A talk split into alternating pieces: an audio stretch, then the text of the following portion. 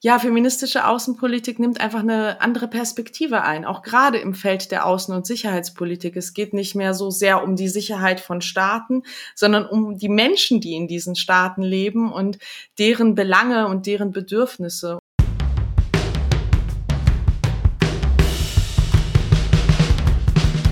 Uns geht's ums Ganze. Uns geht's ums Ganze.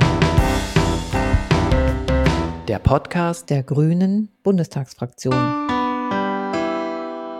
Hallo und herzlich willkommen zu unserem Podcast. Schön, dass ihr wieder eingeschaltet habt. Wir sprechen hier über die parlamentarische Arbeit der Grünen Bundestagsfraktion. Mein Name ist Michaela Eck. Und ich bin Tim Meyer. Wir arbeiten beide in der Öffentlichkeitsarbeit der Grünen Bundestagsfraktion. Bevor wir starten, noch ein kurzer Hinweis. Den Podcast zeichnen wir am 12. März 2021 auf. Veröffentlicht wird er am 17. März. Was in der Zwischenzeit passierte, konnten wir somit in unserem Gespräch nicht mehr berücksichtigen. Wenn ihr Lob, Kritik oder Fragen loswerden wollt, schreibt uns gerne an podcast.grüne-bundestag.de. Heute sprechen wir über feministische Außenpolitik und unser Gast ist Agnieszka Brugger, stellvertretende Fraktionsvorsitzende und Expertin für Außen- und Sicherheitspolitik in der Grünen Bundestagsfraktion. Herzlich willkommen, Agnieszka. Hallo. Hallo. Bevor wir in unser Thema feministische Außenpolitik einsteigen, wollen wir dich noch ein bisschen kennenlernen. Du bist 1985 in Polen geboren, 1989 nach Deutschland gekommen und dann in Dortmund aufgewachsen. Spielen deine polnischen Wurzeln in deinem Leben heute eine Rolle? Auf jeden Fall, man hört es ja schon am Namen, Agnieszka. Ähm, ich ähm, mag die polnische Version deutlich lieber als die deutsche Version, das wäre Agnes. Aber ansonsten sind es natürlich auch früheste Kindheitserinnerungen, die mich mit Polen verbinden. Es ist äh, ganz viel die Sprache, die ich auch noch spreche. Natürlich leider nicht mehr ganz so gut, aber mit meiner Oma zum Beispiel spreche ich sehr gerne Polnisch und auch die polnische Küche ähm, hat sich auf jeden Fall noch in meinem Leben äh, gehalten. Und politisch verfolge ich natürlich die Ereignisse in Polen sehr intensiv. Auch das, was dort jetzt in Bezug auf die Rechte von Frauen passiert. Hast du mal ein richtig polnisches Gericht für uns? Ja, ich habe gerade eine große Leidenschaft für Barisch, also rote Beetesuppe. Das ist ja so traditionell kommt es so aus der osteuropäischen, aber eben auch aus der polnischen Küche. Und was die politische Lage angeht, da meinst du jetzt die Peace-Partei, ne? Was, was die da alles in Polen umkrempelt oder umgekrempelt hat. Ja, man merkt immer wieder, dass Polen auch ein sehr zerrissenes Land ist. Also wir haben sehr mutige, sehr starke Frauen, die für ihre Rechte auf die Straße gehen und auch gegen eine Regierung protestieren, die sie immer weiter zurückfahren wird. Und wir schauen natürlich nicht nur auf die Situation der Frauen, sondern auch auf die Repressionen, die gerade die Menschen aus der LGBTQI-Community erleben. Und das erfüllt uns mit großer Sorge. Und da haben wir natürlich auch als Grüne eine sehr klare Kritik auch. Wie und wo tankst du auf, wenn die Arbeit geschafft ist? auf dem Spielplatz. Ähm, es gibt keine Lebenslage, die eine Schaukel nicht äh, gut beantwortet. Ähm, oder auch beim Fußballspielen, beim Yoga machen mit einem guten Buch. Ähm, also ist, glaube ich, total wichtig, dass man in der Politik ähm, auch immer wieder mal Zeiten der Ruhe findet, um sich zu reflektieren und auf den Boden der Tatsachen zurückzukehren. Wir haben aber auch gelesen, dass du eine passionierte Konzertgängerin auch bist. Äh, wer ist denn, geht ja jetzt leider gerade nicht, das ist ja natürlich sehr schade, aber wen schaust du dir da gerne an? Also Konzerte liebe ich wirklich sehr. Sie fehlen mir auch gerade sehr. Ähm, es darf bei mir ruhig ein bisschen rockiger sein, ruhig ein bisschen mehr mit Gitarren. Ähm, da gibt's ähm, dann auch viel Action und da kann man sich so richtig austoben. Sag doch mal eine Band, die du gerne hörst. Oh, da gibt's so viele äh, Boys It's Fire Konzerte, habe ich in den letzten Jahren in besonders schöner Erinnerung. Okay. Kommen wir langsam, werden wir langsam etwas politischer, auch wenn wir das mit Polen ja schon geworden sind. Aber ist Außen-, Sicherheits- und Abrüstungspolitik schon immer dein Thema gewesen? Ja, die Fragen haben mich immer schon besonders bewegt und umgetrieben, sowohl in meinem Studium als auch schon von Beginn an meines politischen Engagements, weil ich glaube, dass da, wo Gewalt und Krieg herrscht, wir gar nicht erst dazu kommen können, die vielen anderen wichtigen Herausforderungen unserer Zeit anzugehen, ob das die Klimakrise ist, Armut, Hunger weltweit. Ähm, und es ist natürlich besonders bedrückend zu sehen, wie viele Kinder eben keine Chancen haben in unserer Welt und daran etwas zu ändern, das ist sicherlich nicht einfach, aber es ist trotzdem eine Aufgabe, die für mich ein Herzensanliegen ist. Wir sprechen ja heute über feministische Außenpolitik und ähm, vorab würden wir ganz gerne noch einen Schritt zurückgehen und klären, was versteht die Grüne Bundestagsfraktion von heute und du persönlich unter Feminismus? Für mich ist Feminismus die Vision einer besseren Gesellschaft, ähm, in der jeder Mensch mit seinen Ideen, Bedürfnissen, Chancen gesehen, ernst genommen und gefördert wird und nicht irgendein bestimmtes Rollenbild aufgezwungen bekommt. Und ähm, ich glaube, dass Feminismus etwas ist, wovon am Ende die gesamte Gesellschaft profitiert und nicht nur die Frauen. Es geht für mich auch nicht nur darum, Frauen äh, in ihrer Karriere zu fördern, sondern den Menschen ein selbstbestimmtes Leben zu ermöglichen. Und deshalb sprechen wir ja auch von einem intersektionalen Feminismus, weil wir auch die verschiedenen anderen marginalisierten Gruppen, die in unserer Gesellschaft nicht genug repräsentiert sind, nicht genug Gehör finden, deren Probleme nicht wahrgenommen werden, da auch immer mitdenken. Ich habe das Gefühl, dass es oft so ausgelegt wird, Feminismus heißt, Männer durch Frauen zu ersetzen. Das hast du jetzt ja gerade schon ein bisschen erklärt, dass es eher um die Gesamtheit der Menschen oder der Bevölkerung geht. Wie kommt das aus deiner Sicht, dass das immer so ausgelegt wird? Feminismus heißt jetzt, aha, jetzt werden Männer durch Frauen ersetzt weil man natürlich oft sehr verkürzt einfach das, was man kennt, als gegeben hinnimmt. Ähm, wir nehmen unsere Art und Weise zu arbeiten und Politik zu machen hin und dann sehen wir auch natürlich sofort, dass es dort auch sehr offensichtliche Missstände gibt. Also wenn es nur um Qualifikation gehen würde, dann hätten wir sicherlich genauso viele Männer wie Frauen im Bundestag. Und dann stellen wir fest, es gibt strukturelle Ursachen, die dazu führen, dass Frauen in den Vorständen von Unternehmen äh, nicht äh, ebenso repräsentiert sind wie Männer oder oder auch in der Politik nicht. Und natürlich ist es wichtig, an diesen Fragen was zu ändern. Aber es geht uns nicht nur darum, Frauen zu zählen. Claudia Roth sagt das immer so schön, sondern es geht darum, dass die Stimmen von Frauen und marginalisierten Gruppen in unserer Gesellschaft und in unserer Politik gesehen, gehört werden und dass sie zählen. Und das ist, glaube ich, ähm, nochmal ein etwas umfassenderer Anspruch, der auch die Missstände und die Probleme und die patriarchalen Strukturen, die im Hintergrund stecken, nicht als gegeben hinnimmt, sondern sie sie wirklich zum Wohle aller verändern will. Und was ist jetzt feministische Außenpolitik? Stellt die auch den Status quo in Frage? Ja, feministische Außenpolitik nimmt einfach eine andere Perspektive ein, auch gerade im Feld der Außen- und Sicherheitspolitik. Es geht nicht mehr so sehr um die Sicherheit von Staaten, sondern um die Menschen, die in diesen Staaten leben und deren Belange und deren Bedürfnisse. Und wenn man so mit dieser traditionellen Brille der Außen- und Sicherheitspolitik die Geschehnisse der Welt analysiert, dann sieht man eben ganz viele Dinge gar nicht. Also man sieht dann nicht und erkennt nicht, dass Frauen beispielsweise ganz besonders unter Gewalt leiden in Krieg, in Kriegen, dass sie immer wieder sexualisierter Gewalt ausgesetzt wird, die wirklich systematisch von Konfliktparteien als Waffe eingesetzt wird. Und wenn ich das nicht sehe, kann ich auch keine effektive Schutz- und Gegenstrategie ähm, entwickeln. Und zugleich verschenken wir einfach unfassbar viele wertvolle Potenziale, denn wir wissen, wenn Frauen und andere gesellschaftliche Gruppen mit am Verhandlungstisch sitzen, dann steigt die Erfolgswahrscheinlichkeit für einen Friedensprozess sofort. Die Grüne Bundestagsfraktion hat 2018 als erste und einzige Fraktion einen Antrag zur feministischen Außenpolitik in den Bundestag eingebracht. Noch hat keine andere Bundestagsfraktion nachgezogen. Warum ist die Frauenperspektive in der Außenpolitik so wichtig? Also es geht natürlich um die Repräsentanz von Frauen, wenn wir uns die Zahlen im diplomatischen Dienst, in der Bundeswehr, in den Friedensmissionen der Vereinten Nationen anschauen, dann sind Frauen extrem unterrepräsentiert. Und gerade die Außen- und Sicherheitspolitik ist ein Politikfeld, da muss man nur ins Publikum und auf die Bühne der Münchner Sicherheitskonferenz schauen, wo man feststellt, dass sie vor allem von Männern gemacht wird.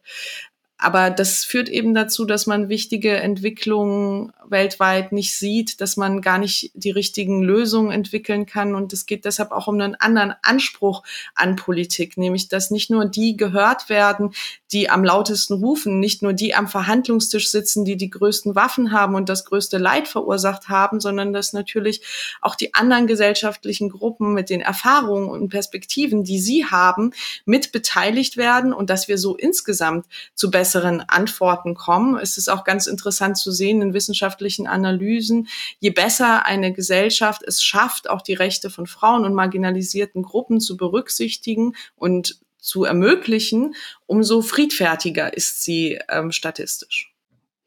Das hört sich jetzt nach einem sehr langen Weg durch die Institutionen an. Es gibt ja Länder, die feministische Außenpolitik schon praktizieren, zum Beispiel Schweden oder Kanada, äh, sind da schon länger unterwegs ähm, und haben den feministischen Aspekt in die Außenpolitik mit eingebaut.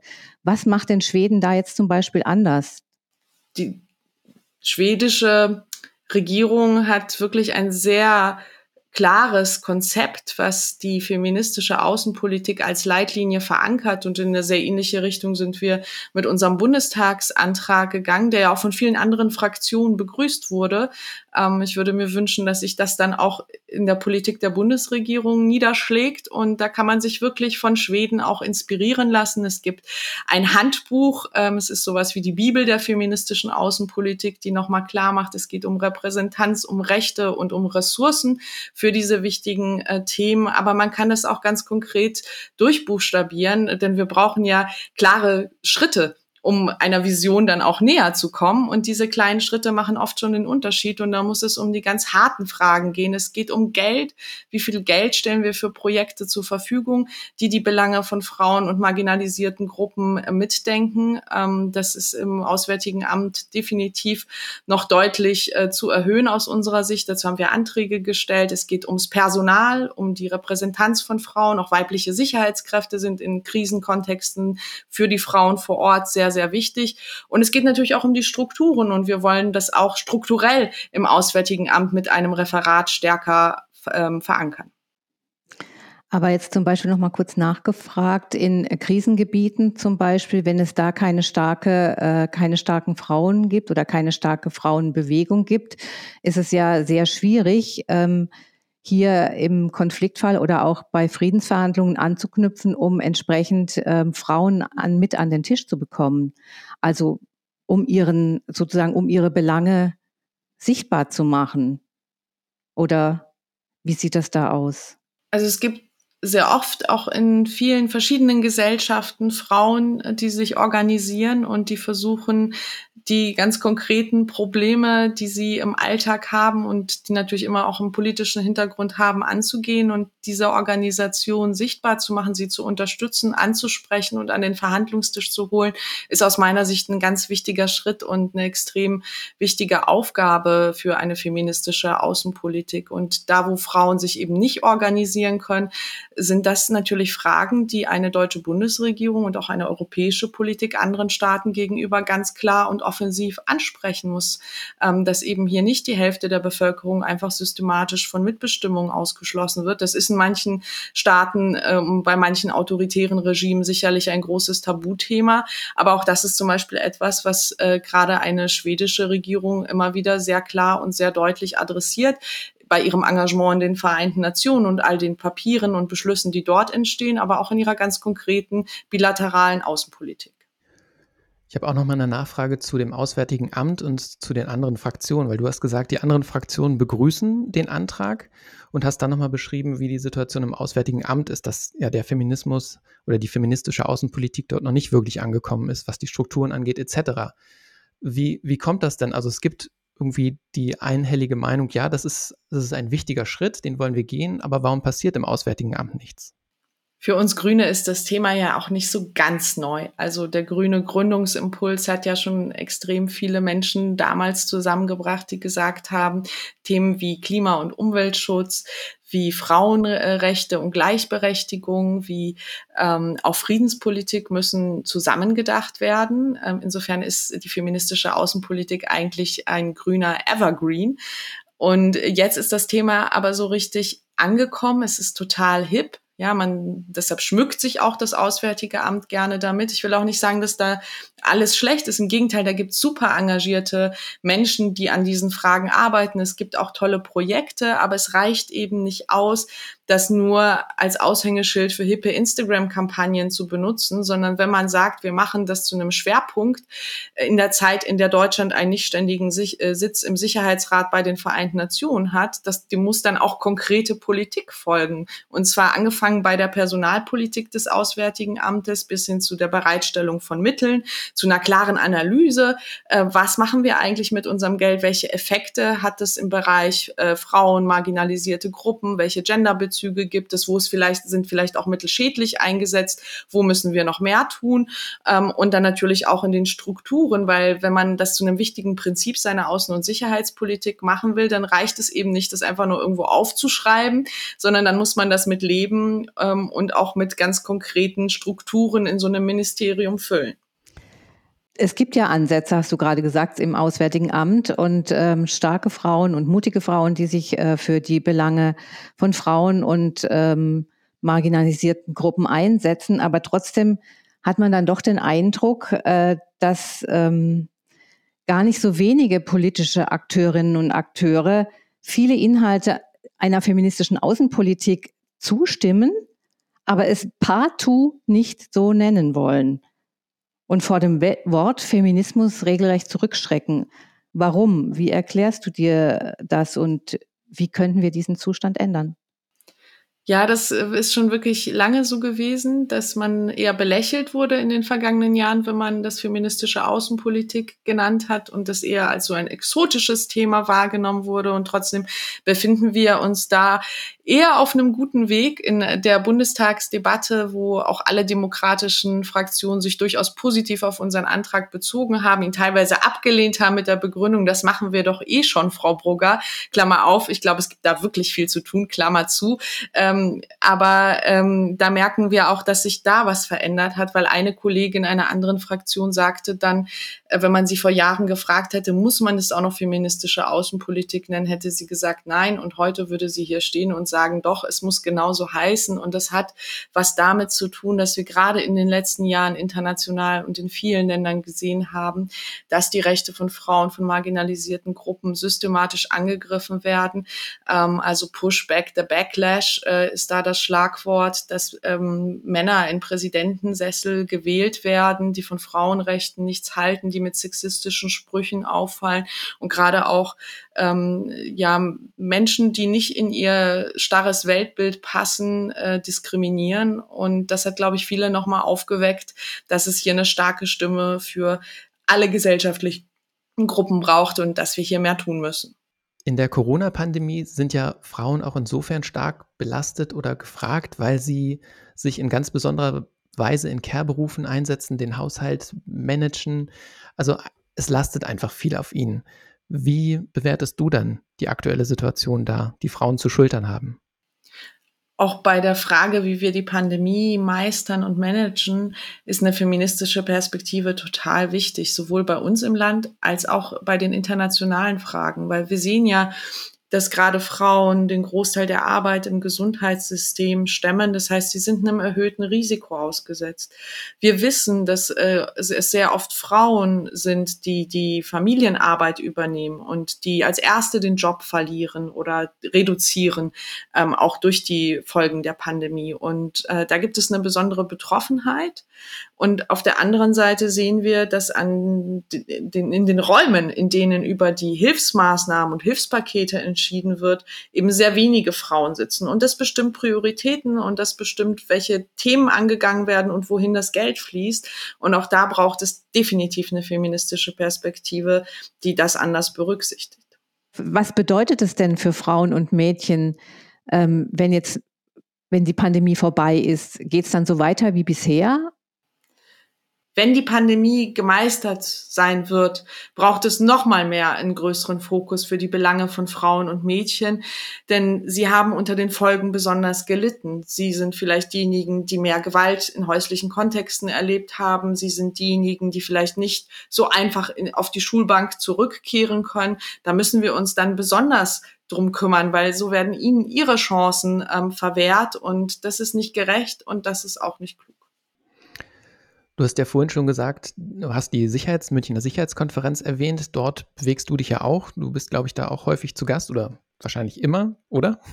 Fast immer, fast immer. Genau, und dort sieht man das ja sicherlich auch, dass äh, viele Männer dort unterwegs sind. Wie ergeht es dir denn, wenn du dort auf Podiumsdiskussionen bist?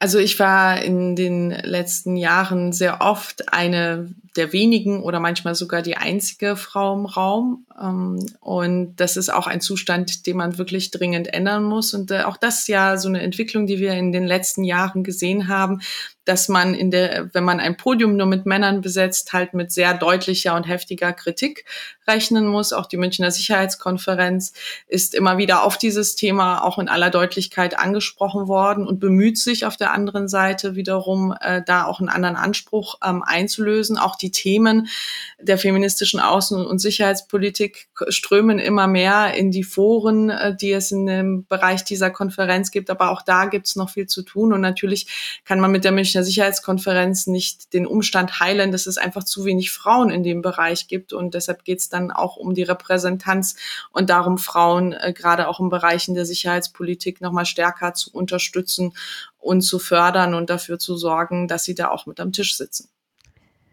Erklär doch noch mal kurz, was die Münchner Sicherheitskonferenz ist. Es ist eine international sehr bekannte und sehr anerkannte Konferenz zur Sicherheitspolitik, die eine sehr, sehr lange Geschichte schon hat, die eher früher als Wehrkundetagung bekannt war, eher einen transatlantischen Charakter hatte, sich sehr stark auf Militärfragen fokussiert hat und die sich aber zum Glück mit den Jahrzehnten sehr gewandelt hat. Natürlich gibt es immer noch die exklusiven Hinterzimmerformate, wo Regierungen aufeinandertreffen. Es sind ja auch viele Staats- und Regierungschefinnen da. Ähm, ähm, natürlich auch die ähm, VerteidigungsministerInnen und die AußenministerInnen. Aber man sieht auf der Hauptbühne neuerdings auch Akteure wie Greenpeace oder ICANN, die sich dann für Klimaschutz oder aber auch wie im Fall von ICANN für die Welt frei von Atomwaffen einsetzen. Die bringen ein bisschen Leben in die Bude und ich empfinde das als sehr gut dass auch solche Stimmen dort mehr Gehör bekommen. Ich glaube aber auch, dass gerade Zivilgesellschaft und gerade auch Stimmen von unseren Nachbarkontinenten dort nochmal stärker repräsentiert sein sollten.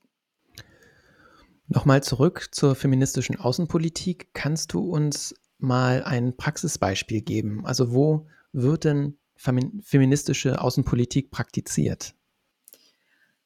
Da fallen mir gleich so viele ein. Ähm, ich versuche mich mal auf zwei zu fokussieren, weil sie unterschiedliche Aspekte zeigen. Das eine ist zum Beispiel das ganze Thema Frauen und Flucht oder Frauen auch und, und humanitäre Hilfe.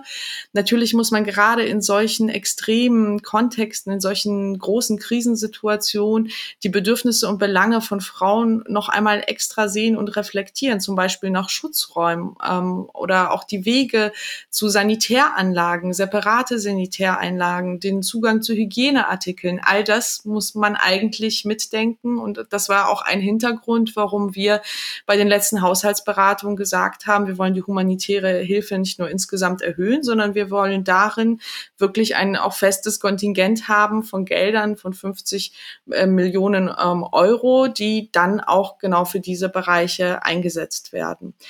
Etwas anderes ähm, begegnet mir immer wieder in den Krisenregionen der Welt, wo ich wirklich auch versuche, gezielt die Frauen ähm, anzusprechen und die Frauenorganisation und immer wieder gespiegelt bekomme, dass es eine ganz große Sehnsucht gibt nach funktionierender Staatlichkeit und nach guten und verlässlichen Sicherheitsstrukturen. Und daher kommt auch die Forderung nach Frauenkontingenten in den Friedensmissionen der Vereinten Nationen oder wie wir es in dem Antrag auch aufgegriffen haben, All Female Battalions, wo Frauen wirklich sagen, wir erleben auch teilweise von staatlichen Sicherheitskräften in ähm, Krisenregionen Übergriffe, Gewalt, Korruption, Willkür. Das muss man ändern. Das können wir da gar nicht richtig ansprechen, diese Missstände.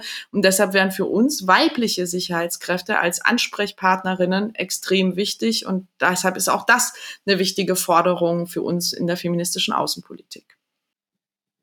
Also Frauen nicht mehr nur als Opfer zu sehen, sondern Frauen dahingehend äh, zu ähm, auch ermutigen, sichtbar zu werden, sich einzubringen, ihre Bedürfnisse und Anliegen tatsächlich auch ähm, vortragen zu können und äh, gehört zu werden. Absolut. Ich finde immer wirklich beides ist wichtig. Ich finde, man sollte nie nur über die Potenziale sprechen, weil wir müssen schon auch die Missstände klar benennen, denn sonst können wir sie nicht abstellen. Und trotzdem sind Frauen eben nicht nur Opfer. Und das Tolle an der feministischen Außenpolitik ist ja auch, dass am Ende alle davon profitieren. Es ist nicht nur nicht gerecht, und nicht fair, wenn Frauen und marginalisierte Gruppen diskriminiert und ausgegrenzt werden und nicht an den politischen Entscheidungen teilhaben können, sondern es ist ja auch nicht klug, weil was wird da für ein wertvolles Potenzial für die Gesamtgesellschaft verschenkt? Und ich bin der festen Überzeugung, wenn an einem Tisch möglichst viele unterschiedliche Perspektiven sitzen, mit dem Willen, gemeinsam zu einer Lösung zu kommen, werden die politischen Antworten, die daraus entstehen, immer die besten sein. Und der nächste deutsche Außenminister oder die nächste deutsche Außenministerin ist eine Frau. Und würde das denn was ändern? Ich hoffe, dass es auch mal eine weibliche Außenministerin in Deutschland gibt. Ähm, absolut. Ähm, das wäre auch ein wichtiges Zeichen. Aber das alleine ist jetzt noch kein Garant für eine feministische Außenpolitik. Wir haben ja auch eine Bundeskanzlerin seit sehr vielen Jahren und trotzdem hätte sie aus meiner Sicht gerade als Frau in einer so mächtigen Position deutlich mehr für die Fragen von Gleichberechtigung, für die Anliegen von Frauen und marginalisierten Gruppen tun können und tun müssen. Vielen Dank erstmal soweit und wir kommen zu unserer letzten Kategorie, nämlich du musst Sätze vervollständigen. Die werden wir dir jetzt nennen und dann schauen wir mal, was dir dazu einfällt. Ich bin Bundestagsabgeordnete, weil? Weil ich etwas zum Guten verändern will und weil ich den, das Gefühl habe, das ist ein Ort, an dem man die Welt ein kleines bisschen besser machen kann. Wenn ich entspannen möchte? Dann versuche ich Yoga zu machen. Wenn ich jemanden von etwas überzeugen will, dann ist es wichtig zuzuhören und erstmal zu verstehen, wo der andere steht, äh, das ernst zu nehmen und dann auch für seine eigenen Überzeugungen zu werben und zu schauen, wie man zu guten gemeinsamen Lösungen findet. Mein Herz schlägt für Grün und Feminismus und ähm, ja, Teamwork, weil ich glaube, auch feministische Außenpolitik heißt, ähm, dass man die Dinge gemeinsam angeht und nicht einer sagt, wo es lang geht. Tomatensoße? Hm. Konnte ich früher nicht leiden. Seid ihr gut informiert? Äh, Habe ich mich bekehren lassen. Und wie hat das geklappt, dich da zu bekehren?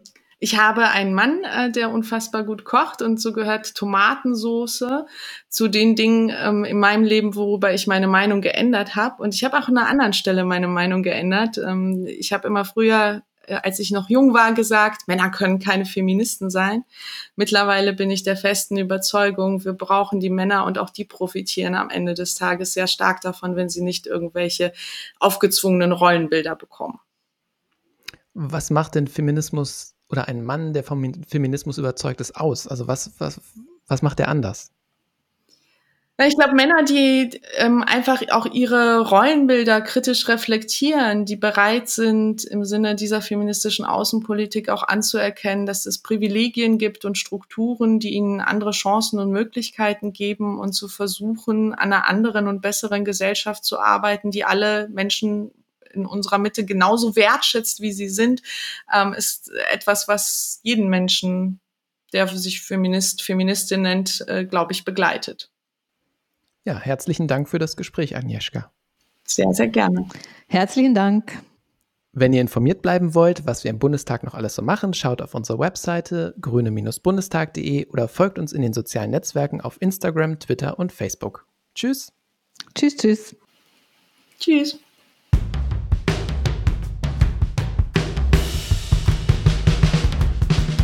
Uns geht's ums Ganze. Uns geht's ums Ganze. Der Podcast der Grünen Bundestagsfraktion.